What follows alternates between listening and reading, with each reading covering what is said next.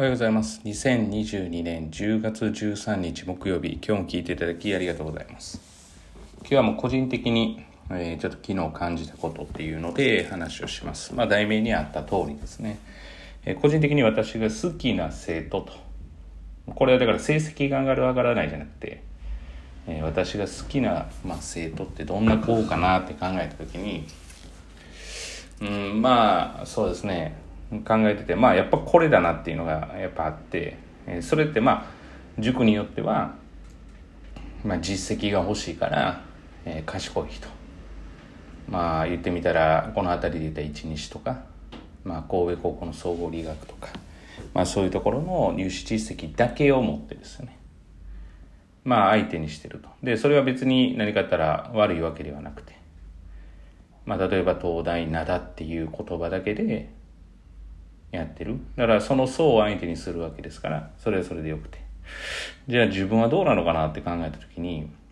まあ当然ながらですね、あの、まあ困ってる人を助けたいとかっていうのはあるんですけれども、結論だいぶ伸ばしてますね。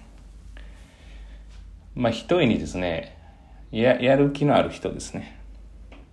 で、あと挑戦しようとしてる人。まあここだなと。だからまあ成績上げたいですかまあ、上げたいです。うん、なんかもうこの上げたいが、がっつくように上げたいとですね。絶対取りたいっていう気持ちが前面に出てる。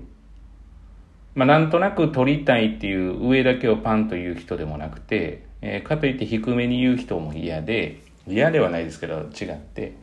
やっぱり突出した。まあもう、まあ仮に全然今取れてなくてもいいんですよ。まあどんくさかろうがいいんですよ。例えば成績が取れてなくてもいいんですよ。でも本当に一生懸命さが出てて、えー、高い目標を持ってやってるっていう生徒が、まあ、好きだということが、えー、自分では分かってきました。だからやだから成績は良くても例えばやらないとか、えー、その高みを目指さないとか、うん、な何しかまあ言い訳をつけてやらないとかでもやったらできると思ってるとかまあ、そういった、え生徒はあんまり好きではないっていうことですね。まあ、結果が全ての中なので、まあ、当然、まあ、そうですね。まあ、そういうことも大事なのかもしれないですけれども、まあ、例えば試合に出れら出られなくても、えー、一生懸命片付けとか、まあ、そういうこともして、まあ、家でも練習をして、なんとかですね、要はそのレギュラーになる、もしくは試合に出られるように、もしくは試合で勝てるようにっていうことを、こう高みを目指してやってるっていうのがやっぱ好きだなと。でこれって、えーと、意外に簡単そうに見えるけど難しくて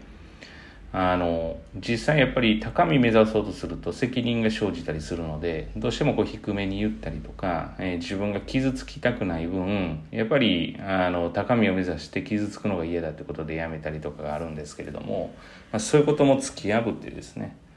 まあ自分はやっぱ上に行きたいんだっていうと考えると、まあ、今通っていただいてる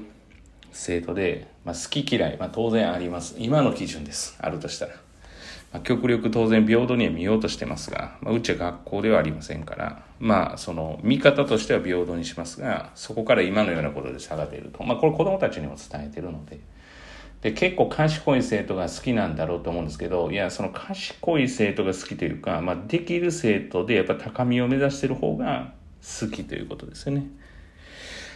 うん、高みを目指さないっていう、この何ですかね、か熱にない。まあ、これは大人のせいなんだとは思うんですけど、こう、熱量がないっていうのは、やっぱあんまり、そうですね、うん、こう、なんか売っても響かないし、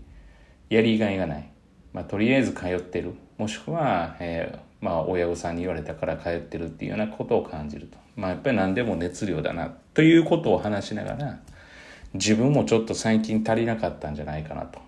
最近っていうのは、まあ、ちょっと冷めた目で見ているところがあったんじゃないかなと。やっぱりこうしたいっていう気持ちを、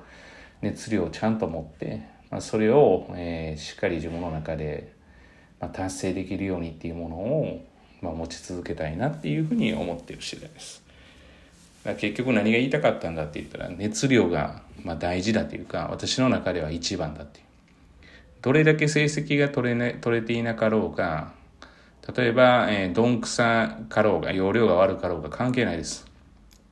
やっぱりやろうという気持ちが前面に出ている人は、途中叱咤をしたとしても、あの、必ずやっぱり助けたいなっていうふうには思います。うん、まあそこはそうですね。逆に、そうじゃない、まあ賢いんだけれどもっていう、でもやる気がないし、まあなんとなくっていうふうに言われたら、うん、どうなのかなというふうに思ったりしますから、まあもしですね、やっぱりやる気はあるんだけどどうしたらいいかわからないっていう人がいれば、まあ、ぜひぜひ、まあ人数もそんな多いわけではありませんから、あの、お問い合わせいただけたら嬉しいなというふうには思っています。で、私に寄せる必要はなくて、やっぱりでも高み目指して成長するって大事なことだと思うんですけどね。まあ私自身もちょっと今後気をつけながらやっていけたらなと思います。